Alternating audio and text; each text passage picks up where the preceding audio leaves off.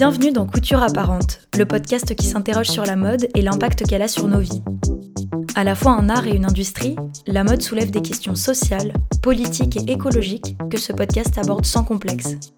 La mode et le féminisme sont-ils compatibles? Comment créer des bijoux durables? Quel est le coût d'une fabrication éthique?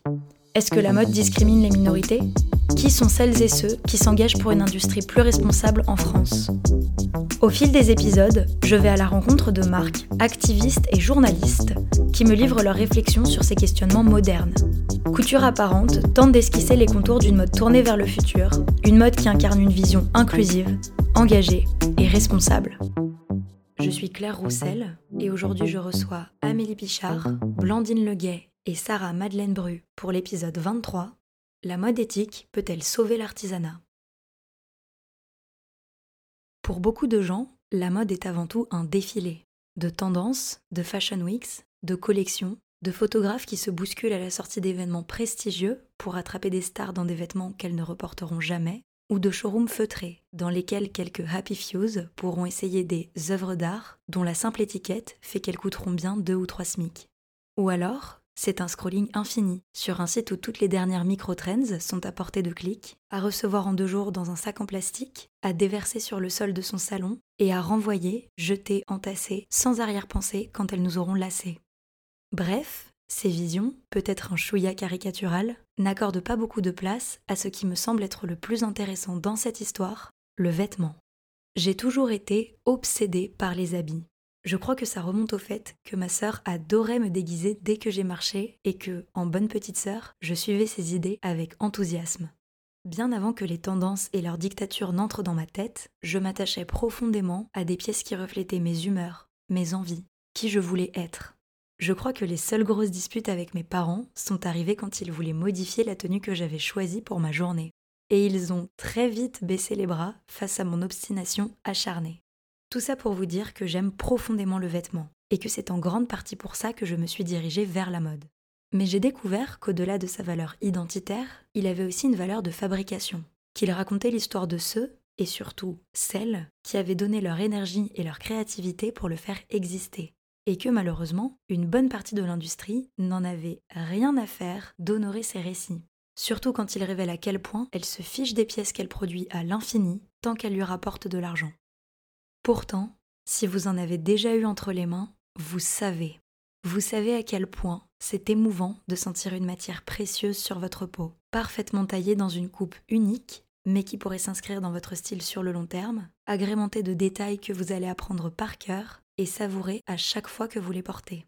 Et vous savez la satisfaction de savoir qui a réalisé cet exploit, que ces personnes ont mis de la joie et du soin dans cette création, et qu'elles vont bien manger ce soir car elles ont été payées correctement. Vous l'avez compris, aujourd'hui on va parler de mode et d'artisanat. Ça ne concerne pas forcément des vêtements de luxe, même si certaines marques célèbres le font très bien et d'autres pas du tout. Évidemment, le prix des vêtements artisanaux reste assez élevé, mais souvent moins que le luxe, et vous ne payez pas pour le marketing, un logo usé ou une marge démultipliée. Vous payez pour le vêtement. Bien sûr, les temps sont plus que durs économiquement, et la majorité de la population n'a pas les moyens ou doit économiser pour s'en offrir. Mais je pense que si on a le budget, on peut valoriser des marques qui se battent pour faire les choses bien, plutôt que d'inonder de thunes celles qui détruisent notre planète et notre avenir. Et pour celles et ceux qui n'ont pas les moyens, à titre personnel, je ressens le même genre d'émotion dans certaines friperies, où des vêtements, peut-être moins précieux, ont néanmoins été chinés et sélectionnés avec un œil unique par des personnes passionnées de seconde main. Mais ça, c'est un sujet pour un autre épisode et j'ai pris l'habitude de faire des intros beaucoup trop longues. Donc j'arrête de vous faire poireauter et je laisse la parole aux trois créatrices extraordinaires que je reçois dans cet épisode. La première étant, évidemment, puisqu'on parle d'artisanat, Amélie Pichard. Eh ben, à la base, j'avais moins envie de devenir artisante. Je pense que ce, ce point est assez important. Et donc, quand je me suis spécialisée dans la chaussure, je me suis dit que j'allais devenir bottière et que j'allais sauver le savoir-faire euh, français de la fabrication. Et j'y ai vraiment cru. Je me suis dit, il faut que je sorte de la mode. Ce milieu m'intéresse pas du tout. J'aimais pas le côté euh, faire euh, des collections, les montrer, et puis t'es content, et puis le lendemain t'es plus content parce qu'il faut que tu recommences. Enfin, il y avait un truc de, un peu d'éternel insatisfait. Et donc, je me suis dit qu'il fallait que je me spécialise et que je vienne moi artisante. Et après un mois de stage chez un bottier, j'ai vu que je ne serais pas artisante. J'avais 26 ans et en fait, je me suis dit que j'avais commencé 10 ans trop tard. Et puis, je ne sais pas trop tenir en place, très clairement. Et ça m'a mis 10 ans pour comprendre ce qui s'était passé en fait. Entre le moment où j'ai fait cette formation et ensuite lancé la marque, un peu à mon insu. j'ai surtout dessiné des chaussures, gagné un concours avec le Bata qui n'existe plus aujourd'hui. Et c'est comme ça qu'en fait, je me suis retrouvée à commencer une marque. Et après, comme mon nom circulait, je me suis dit, bon, bah, je trouve pas de travail. Personne ne veut m'embaucher en tant que style chaussures, bah, je vais faire des chaussures. Et donc, je suis allée voir Madame Germaine, qui était la dernière fabricante de chaussures à Belleville. Et, je me suis retrouvée finalement avec une collection. Un petit truc, hein, c'était, je pense, quatre modèles, que ça a été bien galère à fabriquer. Mais je me suis dit, je vais pas les regarder dans mon salon. Et c'est comme ça que j'ai commencé à faire des salons, pour le coup, euh, Next, etc. Et donc après, je me suis toujours dit, mais je suis quand même tellement fascinée par l'artisanat, est-ce que je suis frustrée de ne pas être artisante, etc. Et dix ans plus tard, j'ai réalisé, en fait, et je pense que c'est le jour où j'ai fait mon sac avec le crocodile doré en version canage, en rotin, que je me suis dit, en fait, c'est ça mon job, c'est de mettre en avant les autres artisans. Parce que j'adore le canage un jour, je vais adorer euh, le latex un autre jour, je vais adorer euh, la terre un autre jour.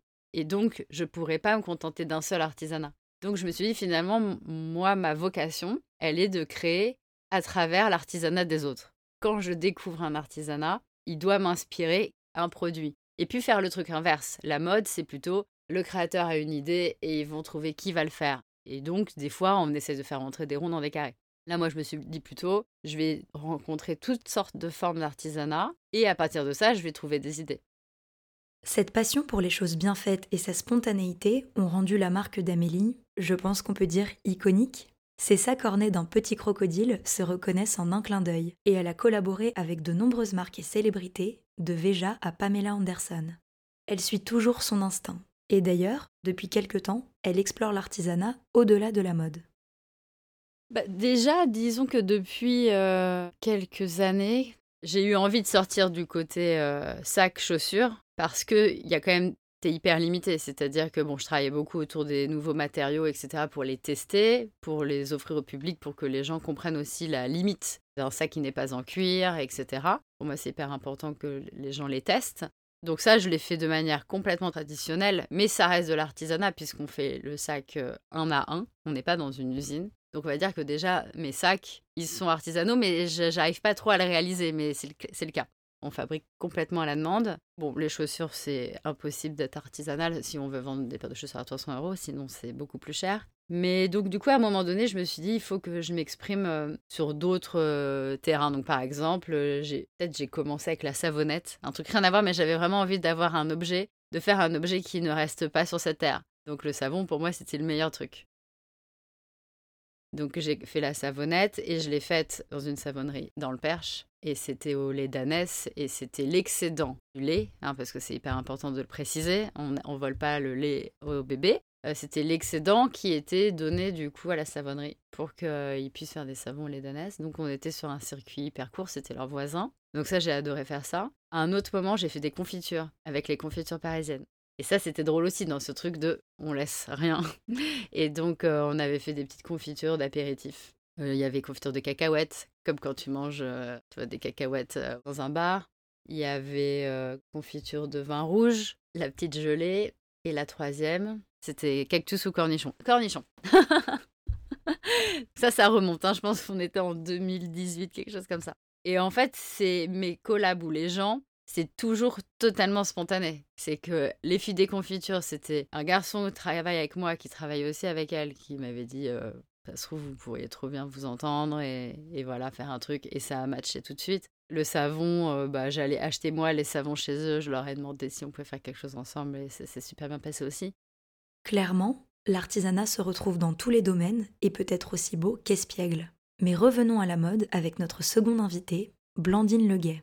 Blandine a cofondé Base Range, une marque que j'adore depuis des années. Leur création, aussi confortable que pointue, et leur engagement avant-gardiste leur ont valu un succès international, ce qui ne les empêche pas de rester les plus locales possibles dans leur production. Blandine nous raconte comment l'artisanat façonne les projets de la marque.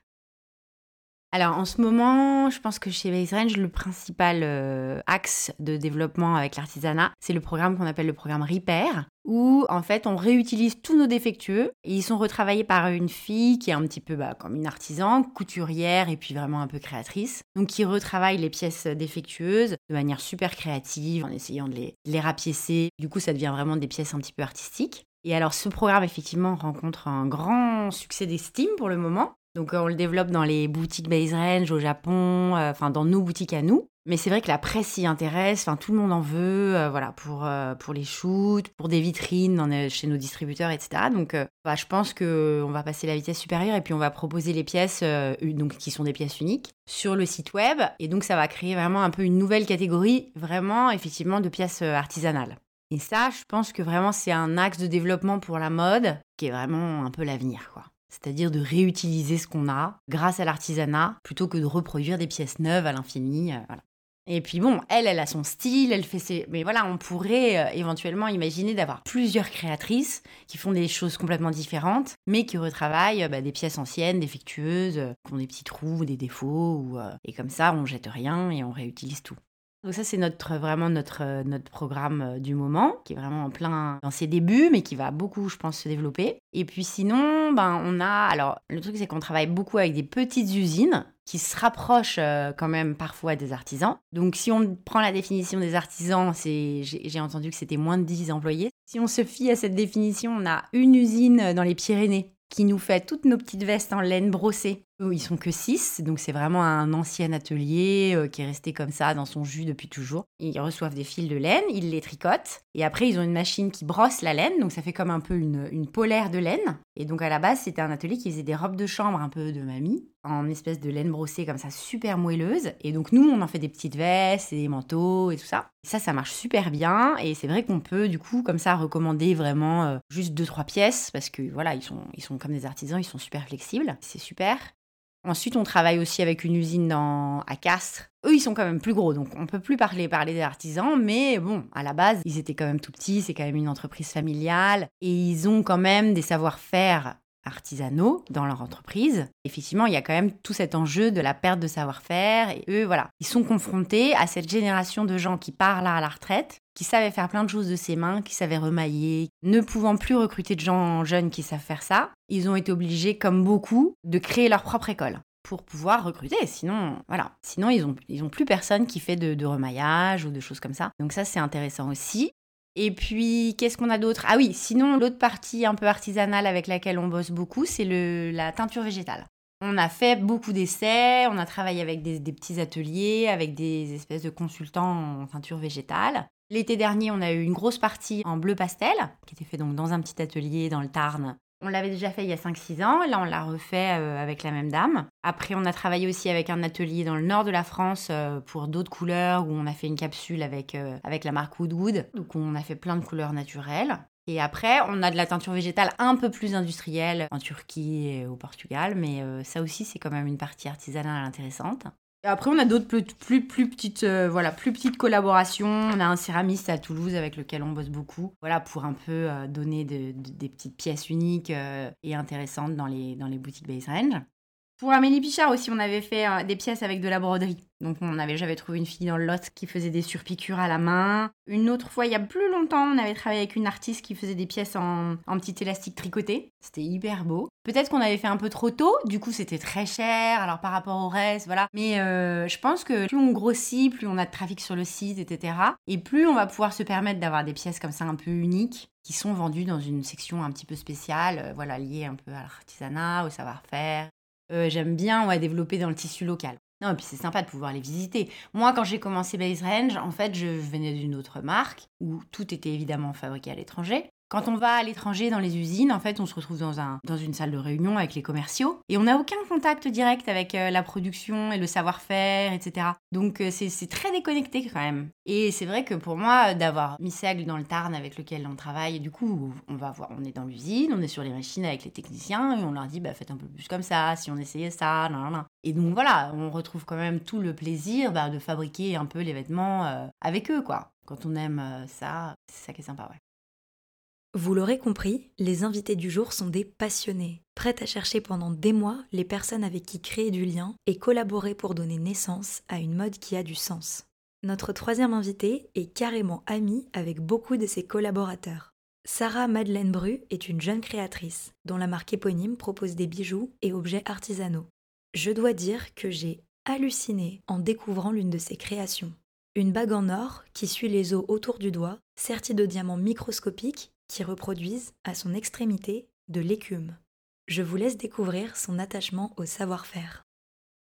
Bah, pour moi, c'était évident que je voulais travailler avec les artisans. Et, de toute façon, le, bijou et la joaillerie, partout dans le monde, il y a le travail de la main et des artisans.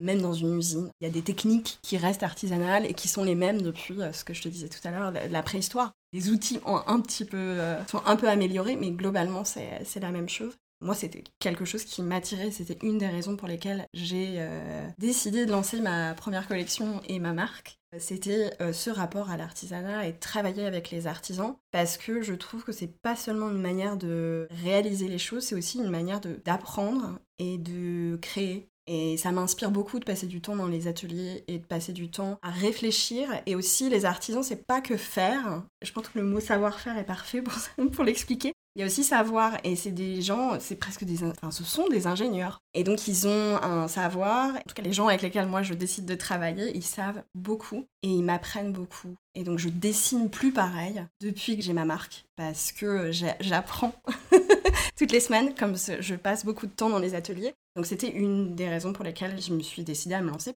J'ai fait des tests en fait au début. J'ai travaillé avec quelques artisans pour faire des pièces pour moi et j'ai tellement aimé ça, j'ai tellement aimé ce rapport-là. Ça a été une des raisons pour lesquelles j'ai décidé de continuer.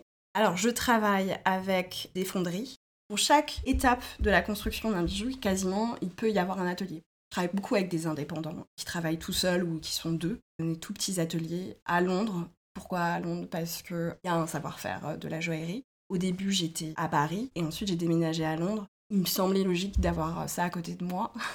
et d'autant plus, il y a eu le Covid, donc j'étais coincée là-bas avant le lancement, donc j'ai aussi pas eu le choix. Et euh, j'aurais pu ensuite redéplacer à Paris, mais j'aime cette idée d'être à, côté, de savoir exactement ce qui se passe. Et en plus, de pouvoir apprendre, d'être là-bas et d'être vraiment très impliquée dans la, la fabrication. Donc plutôt que de travailler avec un atelier qui fait tout, et à qui je donne un brief et qui me donne tout à la fin et où finalement j'interviens peu au milieu. Là, je suis vraiment très impliquée dans chaque étape et je sais vraiment exactement ce qui se passe. Donc pour chaque étape, j'ai des, gens plus ou moins différents. Donc il y a d'abord la fonderie, à faire la fonte, ils doivent être 3-4.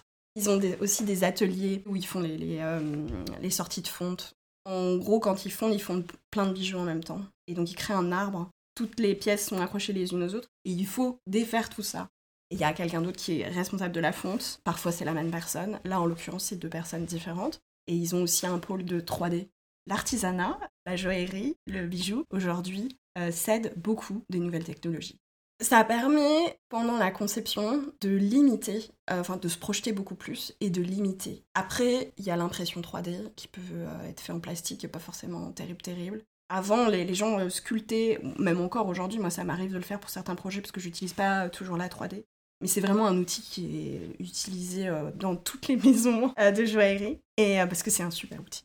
Et les artisans l'adorent aussi, hein, parce que ça leur facilite beaucoup le travail. Il y a une précision qui est exceptionnelle.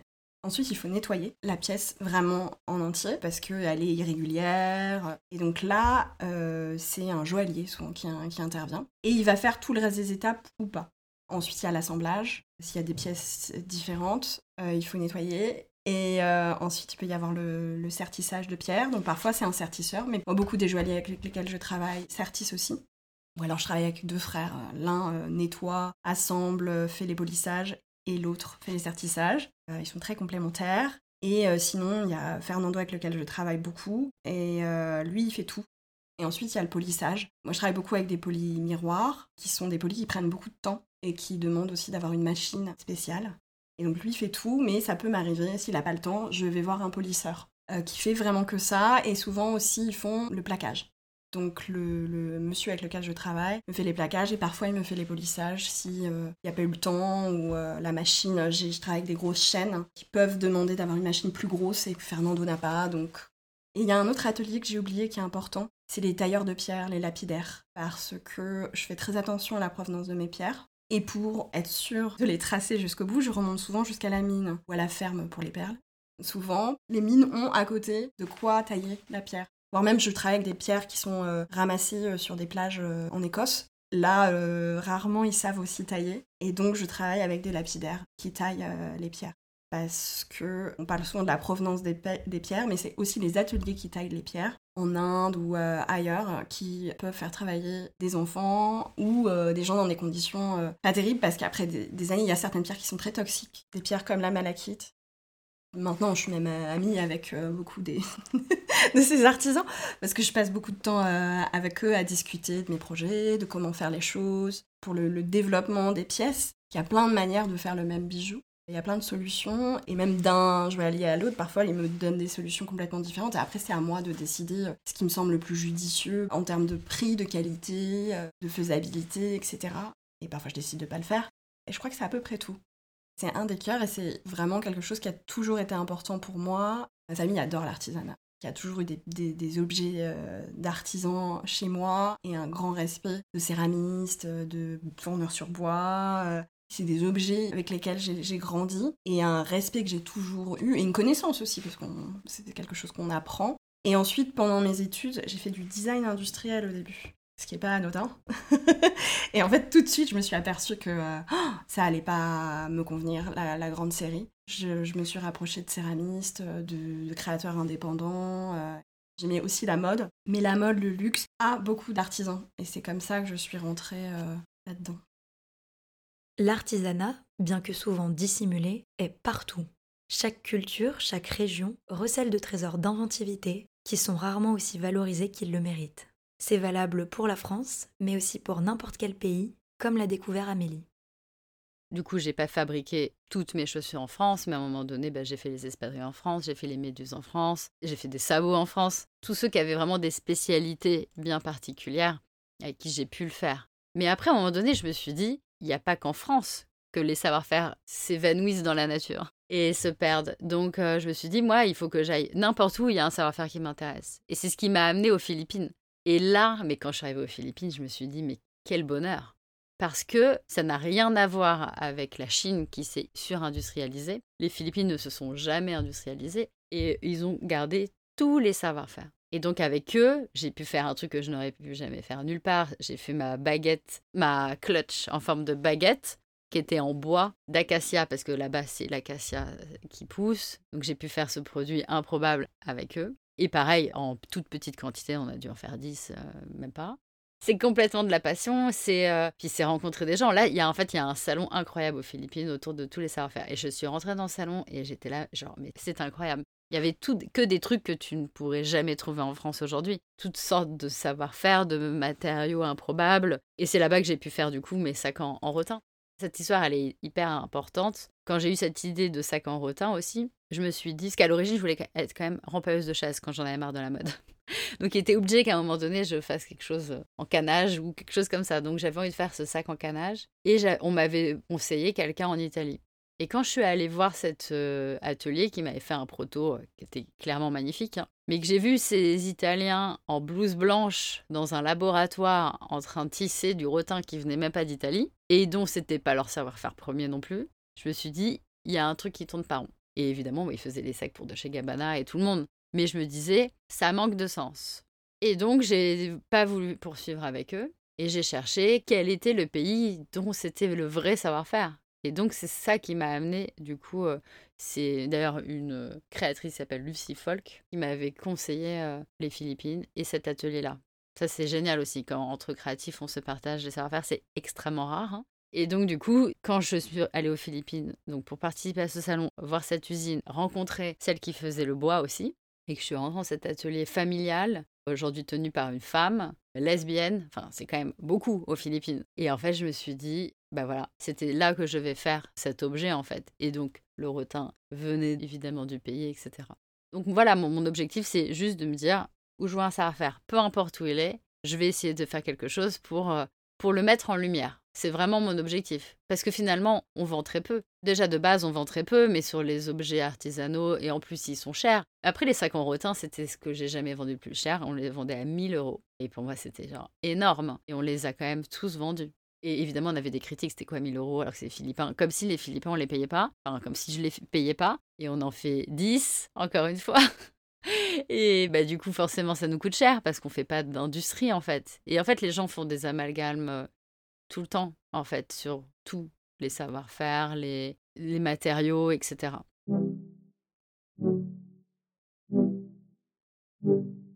Franchement, si avec ces récits, on ne vous a pas convaincu de l'importance et de la beauté totale du travail artisanal, je ne sais plus quoi vous dire. Mais sans rire. Vous vous en doutez, tout ceci vient avec son lot, voire sa montagne de difficultés. Car nous ne sommes pas dans une économie qui encourage les choses faites lentement et avec attention, mais celle qui se consomme vite et bien, ou plutôt mal, pour provoquer une consommation frénétique, jamais tout à fait satisfaite. Dans ce contexte, vouloir faire de la mode éthique et de l'artisanat, c'est devoir s'accrocher. Amélie l'a vécu à de nombreuses reprises, que ça soit pour créer des chaussures ou un bol breton. J'ai contacté Carla Soutra, l'artiste. J'aimais bien les petits bonhommes érotiques qu'elle faisait dans la vaisselle et je me suis dit, tiens, j'aimerais bien faire un bol breton. Moi, j'ai des origines bretonnes. Et du coup, j'avais trop envie de faire ce bol breton. Du coup, je me suis dit, comment on fait un bol breton? Et là, c'était hyper. En fait, chaque truc est hyper compliqué. C'est qu'il faut du coup trouver là l'artisan. C'est pour ça que maintenant je veux plus fonctionner dans ce sens parce que du coup je suis tombée sur des gens qui faisaient des bols bretons, mais en fait ils achetaient les bols en Chine et ils, faisaient la peinture à la main. Mais moi ça ça m'intéressait pas. Je voulais qu'ils fassent eux-mêmes le bol. Et en fait, en creusant, des garçons m'ont présenté à ce fabricant euh, de bols dans la Sarthe. Et lui, il avait un ancien moule hyper vieux. Et donc, il pouvait complètement faire ce bol avec ses oreilles son usine à l'époque. Euh, et c'est ça qui est toujours hyper intéressant. J'adore parce qu'ils ont toujours des anecdotes. Et lui, c'était l'usine de son grand-père, de son père. Et après, il l'a reprise. Et donc, dans les années 90, apparemment, le gouvernement envoyait des courriers aux artisans en leur disant sous-traiter ailleurs. Allez sous-traiter euh, en Chine, allez sous-traiter euh, à l'étranger. C'est dingue, hein du coup, ce qui a fait qu'au début, bah, lui, il voulait pas, il voulait pas, mais après, bah, les charges salariales, etc., ont explosé, donc du coup, il n'arrivait plus à tenir. Et donc, il devait peut-être avoir, je sais pas, une trentaine de salariés. Aujourd'hui, il n'en a plus qu'une. Et donc, il y fait lui-même toute la partie poterie ou céramique et sa décoratrice, qui partait à la retraite, quand même, a fait les bols. Donc, on a eu chaud, qui du coup dessine tout et fait tout à la main. Et donc, euh, je pense qu'ils ont réussi à former une personne. Mais c'est ça un peu la réalité du savoir-faire. Et donc là, lui, il essuie les plâtres de cette ancienne époque, où maintenant on va encourager à relancer l'industrie, mais c'est un peu trop tard. Et du coup, ça me donne envie de faire un petit comeback quand même, parce que le savoir-faire a toujours été euh, la raison de vivre de ma marque. Et ça, je l'avais oublié, mais là, je me rappelle maintenant. Parce que quand j'ai lancé ma marque de chaussures, à l'origine, hein, j'ai quand même commencé comme ça. Mon but était donc de sauver le savoir-faire français, parce que je savais que à Romans, dans la Drôme, ou à Cholet, en Vendée, enfin en Loire-Atlantique, il y avait euh, les berceaux de la chaussure.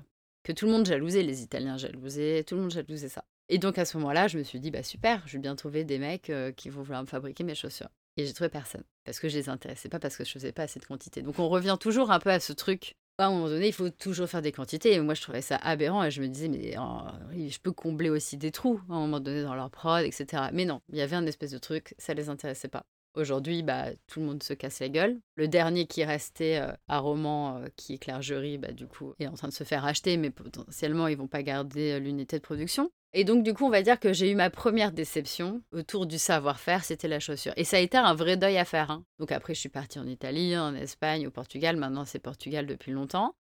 Finalement, ça fait maintenant la marque, elle a 12-13 ans. J'apprends encore tous les jours. Mais j'apprends encore tous les jours des embûches dans la fabrication. On, accompagne aussi maintenant pas mal de marques là-dedans, des entités, des créatifs qui veulent euh, se lancer à faire des objets. Et là, je commence à me demander est-ce qu'il ne faudrait pas que je fasse une sorte de bible de galère pour qu'ils se rendent compte à quel point c'est si compliqué de mettre sur Terre des nouveaux objets? Parce qu'il y a toujours des embûches. Et surtout quand on fait des objets de mode, où ça nécessite des intervenants, beaucoup de composants. Et il y a toujours un truc qui va pas et qui fait tout capoter et tout retarder. Et donc, j'ai pas un de mes clients avec qui ça n'arrive pas. Et on peut avoir les meilleurs fabricants. Il y a des choses qui ne se maîtrisent pas. En fait, il y, a un mélange entre l'industrie, la petite industrie, l'artisanat Mais en fait, c'est le problème de tous. C'est à un moment donné, je sais pas, une très bonne avocate euh, avoir de plus en plus de clients et elle va dire est-ce que j'ouvre un cabinet? Donc du coup, je perds euh, mon autonomie, euh, mon indépendance, ma liberté et je vais devoir embaucher des assistants, par exemple. Tout le monde, à un moment donné, quand on commence à grandir, se pose cette question. Et l'artisan, c'est un peu la même chose. Bon, ces dernières années, c'était plutôt l'inverse. C'était des petites industries qui devenaient des petits artisans et qui se mettaient à travailler tout seuls. Donc, chapeau à ceux qui ont réussi à rester, mais c'est un énorme défi, extrêmement compliqué. Pour moi, vraiment, l'artisanat, le savoir-faire, en fait. Le savoir-faire, c'est euh, la base de qui est l'être humain, en fait. On sait faire énormément de choses. C'est ce qui nous différencie des animaux. On fabrique plein de choses. On sait fabriquer plein de choses. Il y a des choses qu'on sait fabriquer et qui nous détruisent, mais il y a plein de choses qui, qui sont magnifiques et magiques et qu'il faut absolument préserver. Donc l'industrie de la chaussure, comme c'est une industrie, mais quand même, ça, c'est très compliqué. Il n'y a plus de formation. Maintenant, la formation pour euh, la chaussure, c'est cordonnerie clé minute. Donc, ça veut tout dire. Si tu mets clé minute avec cordonnerie, voilà, on fait plus de la fabrication de chaussures on est hyper euh, made in France, made in France. Donc d'ailleurs, ça me fait rire parce que quand moi je me suis lancée donc, et que je mettais mes petits écriteaux made in France devant mes chaussures sur mes stands à Next et qu'un mec était venu, qui était quand même un, je pourrais pas le citer, mais un gros journaliste de la mode française et qui était venu et qui m'a dit made in France en pouffant de rire et en disant parce que vous croyez que vous avez sauvé le monde, mademoiselle. Voilà. et donc, bah, tout ce qui te coupe un peu euh, l'énergie en fait. Tu dis ah d'accord donc en fait tout le monde s'en cogne et moi. Et finalement c'est un peu ça ma vie depuis 13 ans c'est que je fais plein de trucs. Potentiellement les gens s'en cognent. Mais la majorité on va dire. Mais heureusement il y en a à qui ça parle. Et donc c'est rien que pour ça. Et puis à moi ça me parle aussi. Donc c'est quand même très important. Entre les barrières systémiques et le mépris, saupoudré de condescendance misogyne de certains membres de l'industrie, le tableau dépeint par Amélie n'est pas des plus roses. De son côté, Blandine déplore également les effets de la délocalisation, le manque de valorisation des artisans et un système économique qui n'aide personne. Non, alors c'est sûr qu'avec toute la délocalisation qu'on a eue, on a complètement perdu l'habitude de servir de notre artisanat et de nos savoir-faire euh, en France. Hein. Toutes les marques euh, un peu niches y reviennent, mais les gros n'ont pas du tout l'habitude, sont pas du tout organisés pour ça. Alors il y a quand même les gros qui ont racheté des ateliers je pense à Hermès, etc., euh, qui ont racheté des ateliers, donc qui ont quand même préservé des savoir-faire, de plumes, de broderies, etc., etc. Mais je pense qu'en fait, il se passe quelque chose, c'est qu'on a cette génération qui a grandi dans les années 50-60, qui savait faire plein de choses de leurs mains et qui arrive toute là à la période de la retraite. Et donc là, il y a quand même, je pense, un vrai enjeu de prendre le relais et effectivement de, voilà de jeunes qui, peuvent se lancer sur des, sur des trucs de niche mais qui ont quand même à mon avis un bel avenir. J'ai l'impression que ça l'est beaucoup plus aujourd'hui, enfin vraiment j'ai l'impression que ça redevient quand même quelque chose que les gens trouvent cool. Beaucoup beaucoup plus qu'il y a 10 20 ans alors là où vraiment personne ne s'y intéressait, c'était complètement euh, complètement passé de mode quoi. Donc là je pense quand même qu'on y on y revient, il y a beaucoup beaucoup de gens aussi qui ont des métiers qui les bah, qui les emmerdent, qui trouvent, qui trouvent euh, avec une perte de sens complète ces gens-là ont quand même tendance à se tourner vers l'artisanat. Après, je pense qu'il y a un gros, gros enjeu d'organisation de, la, de toute cette partie de, la société. Pour l'instant, les artisans, ils sont un petit peu cachés, euh, chacun dans leur coin, c'est pas du tout organisé, centralisé. Et si par exemple une marque veut trouver quelqu'un bah, qui fait du plissé à la main ou de la teinture végétale à la main, bah, vraiment, il faut s'accrocher parce qu'il n'y a rien, euh, à part Google, on n'a pas beaucoup, ou alors je, suis mal renseignée, mais il n'y a, pas, a pas trop bah, d'annuaires généralisés des artisans, ou en B2B, on puisse trouver des gens qui savent faire ci, ça, ça, et puis qui puissent du coup euh, aider les marques ou les, entreprises à, développer des capsules ou des nouvelles gammes de produits avec eux. J'ai souvent envie de développer des choses, mais effectivement, j'ai du mal à trouver les gens. Par exemple, pour la teinture végétale, euh, c'est quand même un, un, boulot de recherche quand même vraiment, vraiment euh, important. Il y a quelque chose à faire peut-être au niveau des, des, bah, organisations pour mieux organiser euh, les artisans, qu'on puisse les trouver plus facilement, qu'on puisse trouver les, savoir-faire plus facilement. Bah oui, oui, il y a une question de prix. Et puis moi, en tant que marque de vêtements, je suis quand même dans un système avec du wholesale et du, et du retail, donc en fait où on est pris dans un système de double marge. Si on applique cette double marge à des produits d'artisanat, ça marche pas. C'est sûr que ça marche pas. Le modèle économique marche pas. Donc en fait, il faut pouvoir, je pense, avoir une, petite partie où on marge pas comme ça, où on fait pas de B2B et où on vend en direct les produits d'artisanat qu'on développe. Je pense que c'est ça la, solution. Des entreprises comme Missègle ou l'Atelier Tufri, qui fabriquent en France avec des, tissus, des fils français, etc., ils s'en sortent économiquement parce qu'ils vendent en direct et que du coup, ils évitent ce, système de double marge. Donc je pense que nous, marques, qui sommes un petit peu bloqués dans ce, dans ce modèle économique, il faut avoir des gammes à part pour pouvoir valoriser l'artisanat sans être obligé de gonfler les prix avec cette histoire de double marge. Les difficultés économiques génèrent une pression qui pèse sur les marques qui la transfèrent parfois sur leurs collaborateurs. Sarah aussi a pu le constater. J'ai même vu des, clients, euh, j'étais pas juste à côté, mais j'entendais au loin dans l'atelier un, client qui s'énervait euh, parce qu'il euh, trouvait que le prix était pas assez bas. Moi, je négocie assez peu les prix parce que je sais que quand je leur fais confiance, je sais qu'ils vont pas. C'est pas une véritable négociation. On se parle réellement de manière transparente de quelle est ma situation aujourd'hui. Et je vais plutôt leur dire comment on peut faire pour techniquement arriver à ce prix-là. Et euh, parfois, il n'y a pas besoin de, leur demander de baisser leur prix. Il suffit juste de, repenser à comment sont faites les choses. Mais c'est parce que j'y vais tout le temps que je peux faire ça aussi. Et donc j'ai pas besoin de trop négocier. Et puis j'aime pas cette idée-là non plus. Si je, sais que je travaille avec des gens honnêtes, j'ai pas envie de leur mettre une pression monstre pour qu'ils baissent leur prix. Les gens avec lesquels moi je choisis de travailler sont tellement gentils, quand ils peuvent, ils me font des fleurs. Et c'est régulièrement. Vraiment. Parce qu'ils savent que je suis une petite marque, qu'ils ont des clients plus gros et ils peuvent se le permettre. Mais parce que je ne les, justement, je les pressurise pas sur le. Finalement, c'est une sorte de relation vertueuse. Malgré ces défis et grâce à des collaborations ingénieuses, l'artisanat revient peu à peu, au point que certaines marques s'en emparent comme d'un outil marketing. Mais ont-elles vraiment à cœur d'avoir une démarche cohérente? Pas sûr. En tout cas, Sarah en doute. En plus d'une récupération potentielle, elle alerte sur les conditions de travail des artisans à travers le monde. Car même avec une juste rémunération, ce sont des métiers difficiles qui peuvent entraîner des blessures s'ils sont mal accompagnés. Alors je pense que c'est un très bon outil marketing pour beaucoup de, marques qui vont mettre en avant certains de, leurs artisans pour certaines de leurs euh, collections ou certaines pièces qui sont réellement très bien faites et très respectueuses de savoir-faire, souvent français, italien, européen. Et ensuite euh, envoyer euh, le gros de la production ailleurs ils travaillent pas forcément moins bien, mais parfois ils travaillent aussi bien, voire mieux, mais ils travaillent pas dans les mêmes conditions et au même salaire. Et euh, je pense qu'il est là le, problème. Et après, il y a des maisons aussi qui font très bien les choses. Hein. Hermès, par exemple, euh, a l'air de très bien faire les choses. Ils en parlent très bien. Euh, c'est un outil marketing, mais je pense que c'est aussi vraiment vrai. Et ils permettent, comme Chanel, de préserver tout un tas de savoir-faire qui auraient disparu. Parce que le gros souci aujourd'hui, c'est le prix l'économie est compliquée et puis je pense qu'on ne sait pas, enfin beaucoup ne savent pas euh, ce que ça coûte. Moi-même, j'ai beaucoup appris ces dernières années dans les ateliers et j'ai découvert qu'il y a plein de choses qui me semblaient faciles, qui ne le sont pas du tout, qui prennent beaucoup de temps, le temps de la main. Ça, c'est incompressible sur certaines euh, techniques, sur certaines pièces. Et euh, pour réduire les coûts, eh bien, envoyer ailleurs. Alors, ça peut être pas loin, hein, juste d'aller en Italie ou au Portugal, par exemple. En Bulgarie, voilà, c'est moins cher. Dans les pays du Maghreb. Euh, et après, sinon, euh, bah, on peut aller encore plus loin en Asie. là, les prix descendent encore plus. Et c'est difficile de savoir ce qui s'y passe quand on ne peut pas y aller.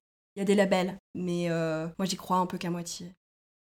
Récemment, j'ai dû euh, repousser le lancement de ma nouvelle collection parce que deux de mes artisans se sont euh, retrouvés, euh, deux joailliers se sont retrouvés blessés quasiment en même temps, un à la main et l'autre au cou. C'est des gens qui sont, ils sont dans leur trentaine et ils travaillent depuis le début de leur vingtaine ou même un peu avant, puisqu'ils sont c'est des, des, gens qui font des apprentissages assez tôt. Et en fait, le corps s'use et s'abîme alors heureusement, euh, ils sont euh, ici euh, en Europe, ils sont suivis médicalement très bien, donc ils peuvent faire attention. Après, ça a quand même un coût pour eux, puisqu'ils doivent réduire les heures travaillées, le temps que ça se remette.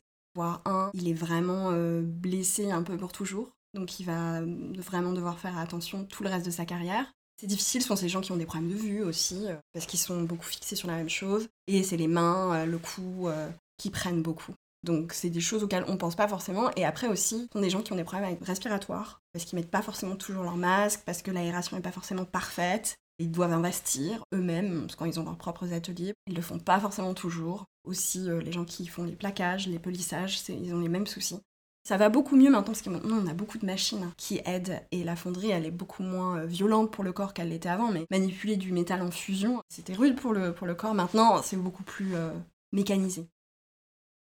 D'après ces témoignages, l'une des clés pour encourager une mode plus vertueuse, c'est la solidarité entre tous les acteurs de la chaîne. Malheureusement, tout le monde ne voit pas la question du même œil.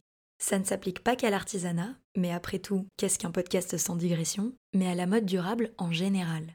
Amélie a effectivement constaté qu'en plus de tous les problèmes techniques, certaines grandes entreprises n'ont aucune envie d'aider les plus petites. Elle l'illustre avec le récit de la naissance très laborieuse d'un sac à base de feuilles.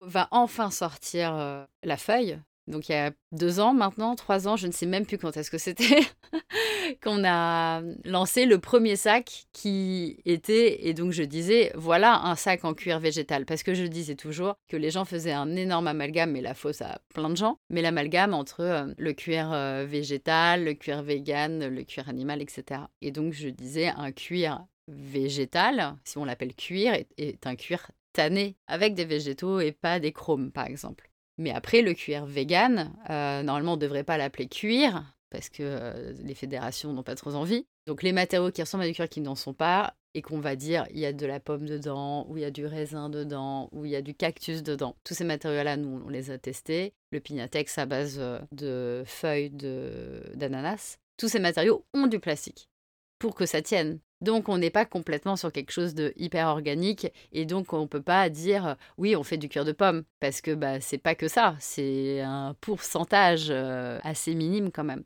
Mais à côté de ça, j'avais quand même envie de trouver quelque chose euh, qui soit jusqu'au boutiste. Et donc quand je suis tombée sur cette feuille, je me suis dit ça c'est drôle parce que ce n'est pas transformé. Tout le reste est transformé. C'est transformé en poudre, c'est mélangé, ça fait une pâte et ça fait un textile. Là, c'est la feuille, comme elle, est, elle a poussé euh, sur la plante. Et en fait, ce qui me plaisait aussi, c'était que c'est pas comme un arbre qu'on va couper et potentiellement c'est un arbre qui repousse pas une fois qu'on l'a coupé, il est mort. Là, c'est une feuille et on sait qu'après la tige elle va repousser. Donc ça, je trouvais ça hyper intéressant. Après, l'effet qui se coule, si ça se dit encore, ben c'est juste que ça vient du Brésil. Donc il y a rien de parfait en fait. Ça vient pas de mon, de mon jardin malheureusement. Et eux, ils ont mis donc au point cette feuille qui tanne comme un cuir pour le rendre imputrescible, donc il ne va pas pourrir, etc. Et il est teint, et il avait un vernis, etc. Et donc, j'ai pu avoir accès à cette feuille. On a lancé ce sac, on a lancé des précommandes. Et là, catastrophe, Covid. Et tout, tout, tout ça a complètement retardé la prod, les galères de sourcing de matériaux pour les machines, bah, la galère au Brésil avec le Covid, le président, les tornades, machin. Donc euh, bref, donc du coup ça a été une catastrophe. Et en plus un jour ils m'ont dit on fait plus la feuille verte qu'on t'avait proposée. Donc double catastrophe, c'est-à-dire que même si je disais à mes clientes d'attendre trois ans, et là c'était ça qui était hyper intéressant, c'est que bon, à ce jour on a remboursé tout le monde, mais au début il y avait vraiment euh, pas de souci, je comprends. On participe à l'innovation et ça, ça m'a plu. Je me suis dit mes clientes, c'est ça que j'attends chez elles en fait. Voilà, moi je défie qui achètent en personne éclairée. Mais donc finalement, ce sac revient, la production est enfin faite. Il ne sera pas vert mais beige. mais bon voilà, il sera super, il sera beaucoup plus neutre. Et le vert était hyper drôle évidemment parce que c'est la couleur de la feuille. Mais euh, j'espère qu'il leur plaira. Et donc pour le coup, c'est que de la feuille. Mais d'ailleurs, je pourrais rajouter par rapport à, oui, au fait que, bah, en effet, une marque comme la mienne euh, prend tous ces risques-là de tester. Par exemple, le cuir de cactus, on a eu plein de retours parce que le cuir, par exemple, se déchire facilement. Et en fait, c'est vrai que c'est hyper grave que ce soit nous. Finalement, on rembourse. Alors qu'on est là pour montrer en fait ce qui est possible à des personnes qui ont envie de ça. Donc je ne sais pas en quelle mesure euh, on est vraiment une sorte de laboratoire. Mais après, l'autre côté qui est, quand même hyper compliqué dans tout ce qui est innovation, de plus en plus de groupes veulent avoir accès à l'innovation en premier, avoir inventé le meilleur matériau, etc. Tous parlent du matériau. Kering qui vont parler euh, du champignon, comme quoi c'était merveilleux. Aujourd'hui, moi, je ne peux pas avoir accès à ce champignon, à ce matériau issu de champignons qui ressemble à du cuir. Ils se le gardent dans leur marque, etc. Et ça, je trouve ça dommage en fait de se garder le monopole sur de la bonne innovation. Et moi, avec la feuille, il m'est arrivé la même chose. En fait, à un moment donné, il m'a donné accès à cette feuille. On a lancé ce sac. J'ai eu plein de presse qui leur a servi. Et au moment où ils ont lancé la production, enfin, qu'ils étaient prêts à lancer la prod, ils ont dit Mais tu nous commandes pas cette feuille Et j'ai dit Bah non, parce que moi, je fais très, très, très peu de sacs. Donc, euh, même si je vous en commande 25, je suis même pas sûre de vendre 25 sacs, en fait. Et eux, c'était 50, c'était déjà rien pour eux. Et ils ont dit nous, on est obligé là de lancer notre matériau avec une grosse marque qui va payer, qui va prendre des quantités Et du coup, bah, désolé, va falloir que tu attendes. Et ça a été aussi la raison pour laquelle j'ai attendu, en plus de tout le reste. Et là, je me suis dit, est-ce que vraiment j'ai envie de cautionner ça et j'ai envie de quand même lui acheter ses feuilles? Alors que le mec est en train de clairement se foutre de ma gueule. et en fait, après, je me suis dit, finalement, c'est pas de sa faute à lui. C'est la faute des grosses marques. Pourquoi ces mecs Qu'est-ce que ça peut leur faire? Ils ont quand même dit Ah oui, on a vu que vous avez eu déjà des articles avec telle créatrice. Ils n'étaient pas contents. Mais par contre, après, ils ont bien aimé se brosser en se faisant croire que c'était eux qui avaient été les premiers. Parce que eux, ils ont eu accès à la prod et eux, ils ont pu inonder le marché avec ce matériau. Et donc, du coup, je l'ai quand même fait parce que, bah, en effet, je comprends que pour eux, cette entreprise qui fait ses feuilles, etc., c'est beaucoup d'argent, c'est beaucoup de temps et c'est euh, ça part d'une bonne volonté. Ils n'ont pas trop le choix. Si quelqu'un leur promet de l'argent en échange d'une exclusivité, donc finalement, je leur jette pas trop la pierre à eux, mais aux autres, évidemment, ça, j'ai la dent dure contre ça, c'est clair.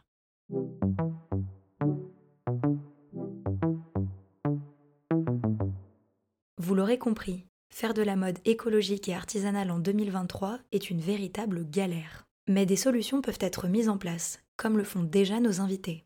Blandine aborde le problème avec créativité en citant deux de mes concepts préférés, les collaborations artistiques et l'upcycling. Un truc qui peut être vraiment super pour les marketing, c'est effectivement, plutôt que de faire les collabs entre marques, qui sont parfois un petit peu stériles, faire des collabs avec des artisans, je trouve que c'est vraiment beaucoup plus intéressant et pour le consommateur et pour tout le monde. Donc ça, je pense que ouais, ça c'est un, un rôle à jouer à mon avis. De faire des capsules avec tel ou tel artisan sur tel ou tel savoir-faire, ça c'est vraiment, c'est vraiment chouette quoi. Mais bon, voilà, les marques mainstream peuvent très bien le faire aussi.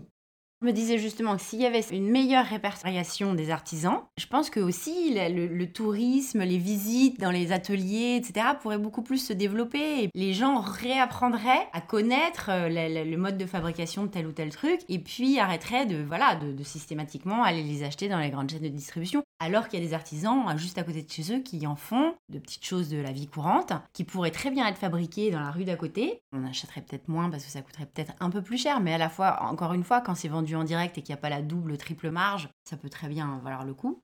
C'est vraiment un, grand plaisir quand même d'acheter une pièce qui a été fabriquée à la main à côté de chez soi. Et je pense que les gens ont vraiment un peu perdu, mais à mon avis, ne demandent que ça, de, reconnaître mieux les artisans à côté de chez eux et de pouvoir euh, ben, leur acheter des pièces plutôt que d'aller euh, dans les grandes chaînes qui font beaucoup, beaucoup de marketing, beaucoup, beaucoup de pub. Mais voilà, plutôt que de payer pour le marketing et la pub, de payer pour l'artisan à côté de chez soi, c'est peut-être mieux.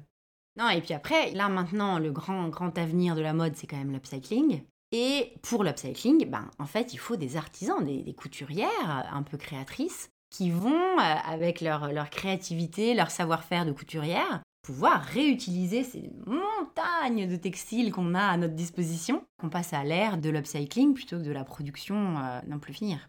Donc je pense qu'au niveau vraiment mode, les écoles, elles ont quand même, elles ont quand même un tournant à prendre de former leurs élèves à plus de technicité manuelle pour que beaucoup puissent s'orienter vers, euh, l'upcycling et la créativité à partir de pièces déjà existantes et non plus juste du design, du dessin sur Illustrator et puis euh, des moodboards et voilà quoi. Pour Amélie aussi, il est essentiel de revaloriser les métiers manuels pour recréer des ponts entre les artisans et les créatifs de l'industrie et motiver la nouvelle génération.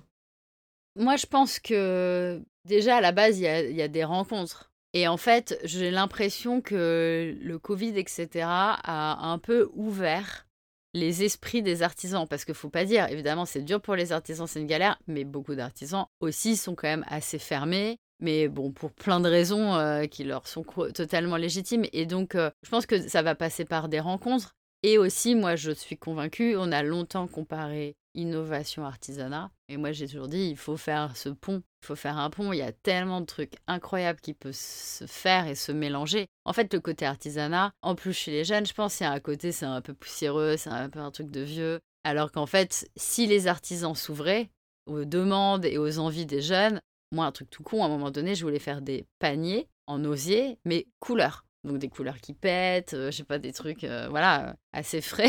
Et en fait, je ne trouvais personne en France qui voulait faire la couleur.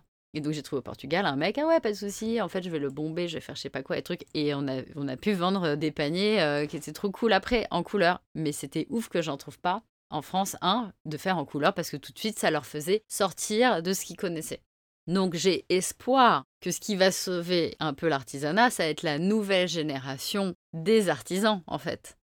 au-delà de, des créatifs, ça va être que les artisans jeunes seront plus ouverts en fait. Parce qu'ils auront moins galéré et ils arrivent déjà de toute façon dans un métier qui savent est compliqué, mais on le met quand même de plus en plus en avant. moi, à ma génération, quand j'étais au collège et quand tu choisissais si tu allais en bac général ou CAP, BEP, c'était euh, mais genre pour les cancres que d'aller faire un métier manuel. Ça, c'est terrible. Ce n'est pas vrai. Rien à voir. Et en fait, on a trop scindé la société en deux à cause de ça. C'était ah, t'es bon à rien, tu vas faire un métier manuel. Complètement dingue. Donc pour moi, l'origine du problème, elle est là. On n'a pas assez valorisé les êtres humains derrière leur savoir-faire dès le début. Je l'ai vu beaucoup avec mes usines de chaussures, qu'ils hallucinaient que je sache comment fabriquer des chaussures parce qu'ils étaient trop habitués à avoir des stylistes de grandes maisons parisiennes qui venaient et qui connaissaient rien. Et même qui se déplaçaient même pas aux usines. Ça, c'est hyper important et on le voit. Hein. C'est vrai que nous, pendant le Covid, bah, du coup, on n'a plus du tout bougé aux usines. Et on a mis du temps à y retourner. Moi, quand j'étais enceinte, je voulais pas prendre l'avion. Bref, donc du coup, tout ça m'a pris du temps. Et c'est vrai que bah, le contact humain, revoir ces artisans, c'est euh, c'est la base de tout, en fait. Parce que ça fédère quelque chose, on peut parler plus de produits. Ça, donne de l'âme aux produits qu'on veut faire, en fait, que l'artisan nous voit. Mon objectif, c'est ça, c'est de, dès que je peux, euh, c'est d'aller à la, rencontre de l'artisan avec qui je vais travailler de toute façon. Ça, c'est obligé. Et donc, du coup, si on les valorise et qu'on dit que tout va se décoincer et les gens vont s'ouvrir les uns aux autres, et donc, quand ils verront un créatif, ils se diront pas encore un créatif euh, qui part en tous les sens, euh, gagne dix fois plus que moi alors qu'il a 20 ans plus que moi. Enfin, j'en sais rien. On ne sait pas ce qui se passe dans la tête des gens, mais tout ça est très compliqué. Donc oui, j'espère que, vu qu'on met de plus en plus en avant les savoir-faire, que les jeunes seront de plus en plus charmés par ça et vont nous faire des trucs de dingue. Pour Sarah, la régularité, la localité et les petites productions sont la clé pour soutenir l'artisanat. Comme pour les solutions de Blandine et d'Amélie, ces objectifs ne l'empêchent en rien d'être créative, au contraire. Ça demanderait une vraie euh, expertise. moi, je peux parler que de ce que je fais moi. Euh, j'aime bien l'idée euh, de ce que j'ai décidé de continuer à faire. j'aime l'idée de travailler. je vais faire un petit peu moins d'argent et de vermeil et je vais plutôt faire de la joaillerie vraiment parce que j'aime l'idée de continuer à travailler avec des petits ateliers, des, personnes en direct, dans des toutes petites quantités enfin dans des plus petites quantités. J'aime cette idée-là. Donc il y a réduire en fait. Pas faire de grosses collections, pas trop souvent, de vraiment bien penser les choses et travailler à côté de chez soi, de voir ce qu'il y a près de chez, soi et de, de, de, faire avec. J'ai des problématiques, on m'a dit, ah, tu pourrais euh, voir pour trouver un atelier en Italie, tu pourrais l'envoyer en Asie, euh, tu pourrais faire venir des choses d'ici, de là. Et je décide pour l'instant que non, parce que j'essaie de faire avec ce qu'il y a près de moi et d'adapter mon, business à ce qui, euh, ce qui est présent près de moi. Ça m'empêche pas d'être créative, ça c'est sûr. Euh, ça m'empêche pas du tout d'être créative, au contraire, il y a plein de manières d'être créative et parce qu'il me donne plein d'idées. Je m'en doutais avant de, me lancer dans cette aventure-là, mais j'en suis euh, plus que convaincue, c'est qu'avec l'artisan, on, peut être très créatif et en plus très réaliste dans ce qui est possible de faire. Tout dépend ce qu'on a envie d'atteindre financièrement, la taille de la marque du projet. Après, je pense qu'aussi il y a quelque chose euh, à faire à un niveau plus haut. Peut-être, moi j'ai déjà réfléchi hein, de m'associer avec d'autres marques pour euh, créer notre atelier. J'y suis pas encore, euh, voilà, mais moi j'aimerais en arriver là, c'est d'avoir mon propre atelier et d'avoir vraiment des gens avec lesquels je travaille tout le temps et où on peut prendre soin les uns des autres parce que l'artisanat euh, a disparu près de nous parce qu'on ne l'utilise pas. Euh, donc euh, le remettre en place, faire en sorte, je sais pas, de faire venir quelques artisans qui sont proches de la retraite, des petits nouveaux, plusieurs marques autour. J'ai juste absolument pas le temps de m'y intéresser, mais c'est quelque chose qui... Enfin, de m'y intéresser, de, le faire, mais c'est quelque chose qui me fait envie. Après, j'ai pas le, temps pour l'instant. C'est difficile parce que t'as envie de gagner de l'argent. Tout le monde ne m'a pas conseillé ça. Hein. Mais euh, on m'a dit, si tu veux faire du vermeil, de l'argent, pour que ça fonctionne, il faut euh, sortir des collections tous les six mois et euh, être présent dans pas mal de boutiques et avoir des stocks, des quantités. c'est comme ça que ça marche.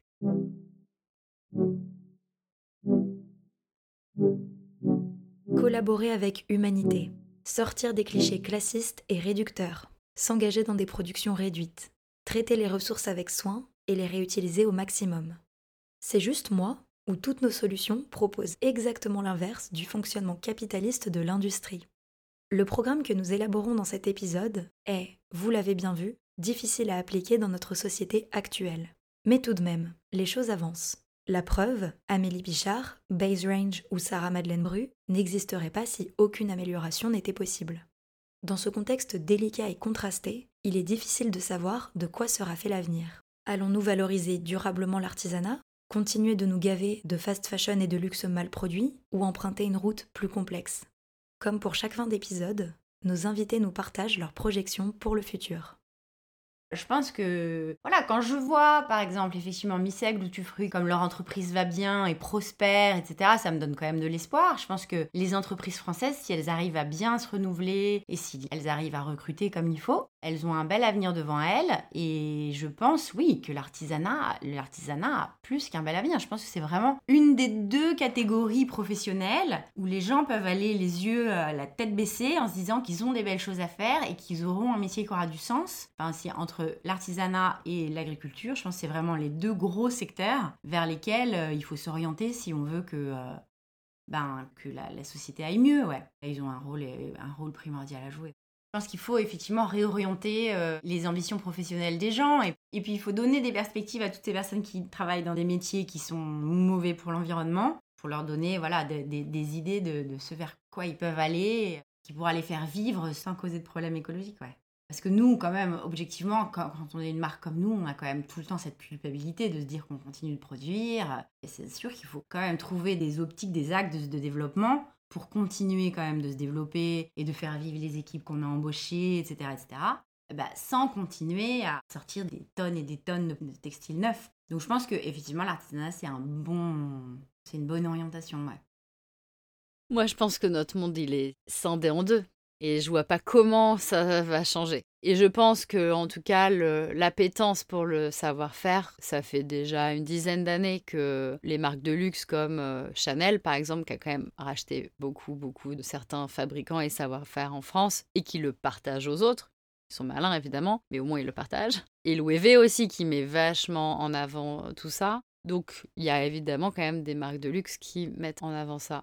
Mais c'est exceptionnel ce qu'ils font. C'est des métiers d'exception et donc c'est des choses extrêmement chères. Et donc, euh, comment rendre tous ces objets-là euh, plus accessibles, c'est un peu plus pour moi ça la vraie question. Autant il y avait un moment donné, il y a, quand même un côté, euh, l'artisanat, ça te fait penser au marché de Tourcoing le dimanche. et donc, du coup, les gens, ils se disent c'est ça l'artisanat. Ça en fait partie, mais en vrai, et à côté de ça, tu as le grand écart avec les maisons luxe qui font avec des mecs qui sont mais des ils font de l'orfèvre de n'importe quoi. Et c'est magnifique. Mais je me dis au milieu il y a quand même énormément de choses. Et c'est ce que moi j'essaye de faire. Bah voilà l'exemple du bol breton c'est truc à la con mais juste ça. Bah oui tu te payes 25 balles ton bol. Je sais plus combien je vendais. 50 peut-être. Mais tu payes 50 au lieu de l'acheter 15 bon ok. Tu sais que derrière tu as quelqu'un qui a fabriqué vraiment avec ses mains un objet mais après, je pense que au-delà de tout ça aussi, il y a la réalité des calendriers. Donc, dans la mode, en tout cas, il y a toujours une dimension de. Et c'est pour ça que pour moi, les marques de mode, elles vont pas aider le savoir-faire parce qu'elles ont tout le temps une date. Tout le temps, elles sont pressées. Tout le temps, il faut que ça arrive pour hier. Et ça, c'est vraiment l'énorme cliché de la mode. Moi, c'est vrai qu'à chaque fois que je vais voir un artisan, à chaque fois, il me regarde chelou. Et il me dit Ah putain, encore une meuf de Paris. Euh. Alors j'adore dire maintenant que je n'habite plus à Paris, mais bon, peut-être que ça me rend plus sympathique à leurs yeux, je ne sais pas. mais en tout cas, direct, je leur dis Ah non, mais le timing, moi je m'en fous. Hein.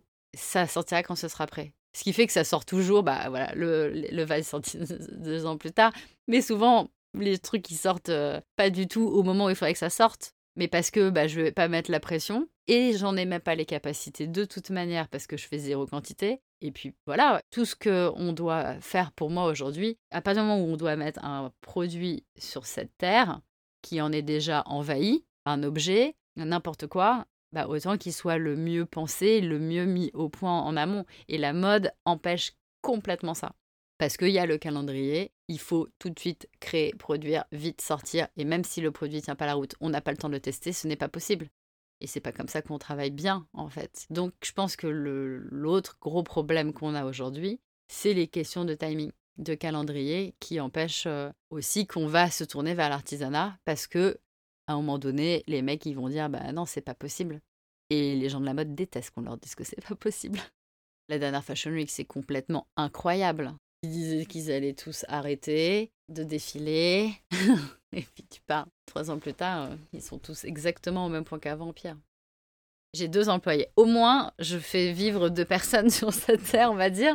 Mais oui, on ne fait pas du tout d'argent. Et ça, c'est quand même un peu une grande interrogation aussi. Est-ce que j'ai de l'espoir qu'un jour les gens préféreront acheter des produits bien faits? Est-ce que les gens préféreront acheter des produits honnêtes et transparents Aujourd'hui, ils sont plutôt habitués à ce qu'on leur fasse croire que tel produit est merveilleux, il est parfait, que telle matière va sauver le monde, etc. C'est le marketing euh, dans toute sa splendeur, euh, dans tout le... ce que ça ne devrait pas être, on va dire.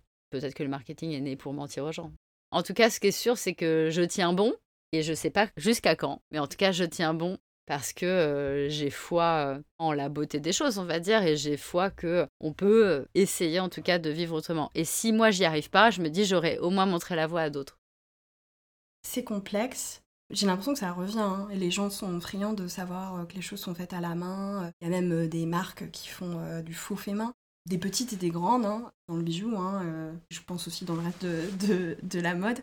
Donc il y a une vraie envie pour ça. Et je pense que ça va être de plus en plus fort. Enfin, moi, c'est mon sentiment. Parce que, en plus, avec les machines, euh, l'intelligence artificielle, il y a tellement de choses dans nos vies qui sont un peu euh, irréelles, euh, intouchables, impalpables plutôt. Que c'est revenir à des choses plus. Je crois qu'on aspire tous à faire des choses avec nos mains, même inconsciemment. Parce que moi, je, fais un peu aussi, en amont, avant de, de passer à la réalisation de la pièce finale. Et euh, quand je dessine ou quand je fais une maquette, quand je, je du métal, euh, je tape sur quelque chose, que je mets une pierre, etc., mon esprit euh, s'en va. Genre comme les gens qui tricotent. Enfin voilà, je pense que tout ça, c'est le même phénomène dans la tête. Et ça fait du bien. Et je pense que ces objets-là, faits à la main, nous font du bien.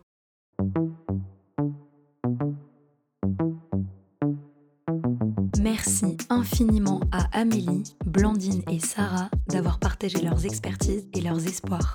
Pour soutenir une mode aussi belle qu'engagée, je vous conseille vivement de suivre leur travail. Retrouvez Amélie sur Instagram à Amélie Pichard et rendez-vous sur améliepichard.com pour admirer ses créations. Les projets de Blandine sont à retrouver sur Instagram à BaseRange, sur baserange.com et dans leur boutique au Danemark, au Japon, en Australie et en Corée du Sud. Enfin, retrouvez Sarah via le compte Sarah Madeleine Bru et savourez la délicatesse de ses bijoux sur sarahmadelenebru.com. Merci également à Such and Such d'avoir rendu cet épisode possible et à Telio Garfive pour la production de notre bande-son. Vous avez aimé l'épisode? C'est le 23e de Couture Apparente et je suis ravie de le partager avec vous. Pour m'aider à faire connaître le projet, n'hésitez pas à lui mettre une très bonne note sur les applications d'écoute, à en parler à vos proches et à le partager sur les réseaux sociaux. Vous pouvez nous suivre sur Instagram à coutureapparente.podcast et vous inscrire à notre newsletter afin de recevoir directement les nouveaux épisodes. Tous les liens sont dans la description de l'épisode. Je vous remercie pour votre soutien et je vous donne rendez-vous le 21 novembre pour le 24e épisode de Couture apparente.